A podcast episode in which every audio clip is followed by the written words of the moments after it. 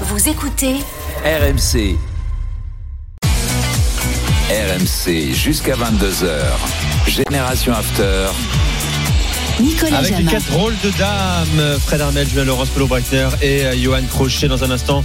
Euh, vous pouvez leur poser vos questions au 32-16. D'abord le direct, la Ligue 2, Annecy face au Havre. Bonsoir Aurélien Tiersin. Bonsoir à tous. 0 à 0 après 5 minutes euh, de jeu. Deux choses à retenir. Le Havre ne pourra pas officiellement être promu en Ligue 1 ce soir, mais en cas de victoire, il y aurait 9 points d'avance sur Metz, le troisième à trois journées de la fin. Donc à part un, un truc euh, totalement euh, incroyable, euh, le Havre sera en, en Ligue 1. Et puis en cas de nul ou de victoire des, des Normands, ça ferait un 33e match sans défaite. Ce serait un record historique dans le foot français.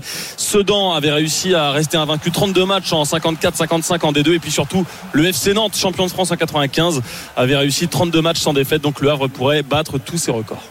À tout à l'heure euh, Aurélien. J'accueille Ferdinand au 32-16. Salut Ferdinand. Ferdinand, bonsoir. Bonsoir, bonsoir. Ferdinand, je crois que tu vas nous sortir de, de nos quatre championnats qui nous réunissent tous les lundis soirs pour nous parler d'un autre championnat.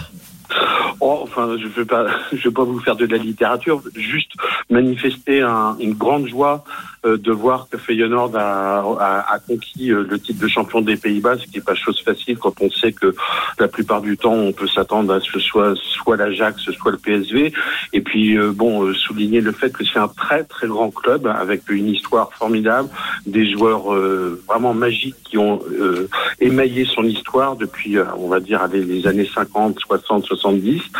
Il y avait euh, Johan Cruyff à l'époque de, de- des Pays-Bas 74 pouvait compter sur deux lieutenants euh, merveilleux en, en la présence en, de euh, Wim Johnson et Van Hanegem qui Oui. étaient des joueurs fantastiques dont on ne parle pas assez. Moi, je trouve, euh, on parle souvent des, des, des, des joueurs du passé. Bon, c'est, c'est, c'est- ces joueurs-là étaient absolument prodigieux. Je crois même me souvenir à me, me rappeler avoir lu euh, une interview où Cruyff disait que c'était lui qui avait décidé Oui. que ce soit ces deux joueurs qui l'entouraient pour euh, la, pour la Coupe du Monde 64 ans. Parlons du présent, Ferdinand, quand même. C'est important.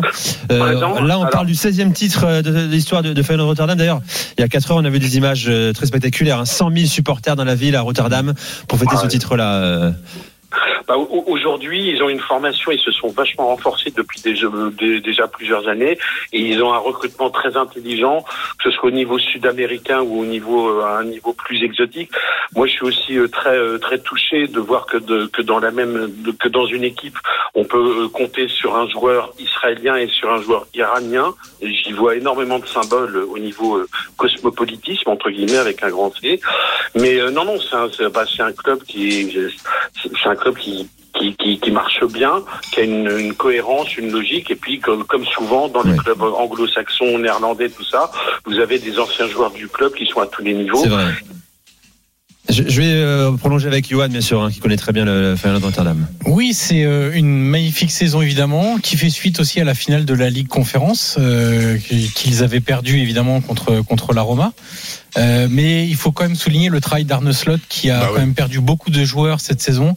Euh, Malasia est parti à United, euh, Orsnes est parti à Benfica, euh, Cyril Dessers est venu en. Serie A, Sinistera Sinistera. est parti à Leeds, Senesi est parti à Bournemouth. Enfin vraiment, ils ont perdu une moitié d'équipe et une moitié de titulaires parmi les joueurs qui étaient les les plus impactants l'année dernière. Et il a réussi à retrouver, euh, au-delà de, de, de l'aspect footballistique, une cohésion de groupe qui est très importante, avec effectivement ce que tu as dit, le, recrutement notamment de joueurs sud-américains, qui est un peu une nouveauté dans le championnat des Pays-Bas depuis quelques saisons.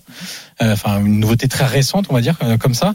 Euh, et sincèrement, euh, même si je trouve qu'il y a moins de talent individuel extraordinaire dans cette équipe aujourd'hui par rapport à la saison dernière, il y a moins de joueurs que je vois, enfin que je vois aller dans les quatre grands championnats européens ou la Ligue 1. Par contre, le collectif a été encore plus impressionnant cette saison que la saison dernière. Il faut vraiment travailler, le, souligner le travail de cet entraîneur qu'on va sans doute retrouver. Arne Slot. Peut-être pas dès la saison prochaine, parce que la Ligue des Champions est quand même attirante avec Feyenoord, mais très rapidement dans les, dans les quatre grands championnats européens. Merci Ferdinand, on a fait le 32-16. Euh, J'accueille Jean-Jacques. Salut Jean-Jacques. Excuse-moi, Polo. Pardon. Bonsoir Jean-Jacques. Bonsoir messieurs. Salut. Question Salut, euh, pour. Julien Laurence. Tout à fait. Euh, donc moi je suis supporter du Paris Saint-Germain, donc je pense que Julien va me voir arriver très vite. Euh, il y a la rumeur Bernardo Silva qui, qui se met en marche actuellement, donc j'aimerais savoir si c'est une, une rumeur qui est fondée et que le joueur il a une véritable envie de venir, ou est-ce que ce- on se sert encore du Paris Saint-Germain pour faire euh, monter les euh, monter les enchères éventuellement pour une revalorisation salariale ou un transfert vers un autre club Et euh, dernier petit truc aussi, euh, très beau maillot euh, de Leeds 95-96 de Yeboah qui Ah, aujourd'hui. euh, ah, c'est vrai. Je suis content que ça te plaise. Allez, la euh, réponse de Julien. de Tony Guébois. C'est une très bonne question déjà. Je sais qu'on n'a pas, on n'a pas beaucoup, beaucoup de, beaucoup de temps, mais euh, rappelle-toi déjà la saison l'été dernier, euh, quand il a failli quitter le club, qu'il n'était même pas titulaire contre Tottenham par exemple lors de la première journée, que Guardiola comptait pas vraiment sur lui. Je l'avais croisé après le match de Tottenham où même lui il comprenait pas trop pourquoi. euh, un, il était sur le banc, il jouait pas. euh, Pourquoi il voulait s'en débarrasser comme ça? Lui, lui, dans ce cas-là, était content de partir. Il avait regagné sa place de titulaire. Cette saison, il fait encore une saison euh, vraiment très intéressante, surtout s'il a triplé à la fin. Mais je pense qu'effectivement, lui, maintenant, encore plus s'il a triplé ou s'il a victoire en Ligue des Champions, je pense qu'il aura le sentiment d'avoir vraiment fait le, tour à, Manchester et à Manchester City euh, et qui- et qu'il aura envie d'une nouvelle aventure, que ce soit au PSG ou à Barcelone, qui ont quand même été les deux clubs les plus proches de le rec- recruter ces, der- ces dernières ces dernières euh, saisons, ces derniers étés. Euh, je pense qu'il y a une relation avec Luis Campos, bien sûr. Euh, Tu imagines réussir à je- Paris ou pas si jamais il prenait cette décision?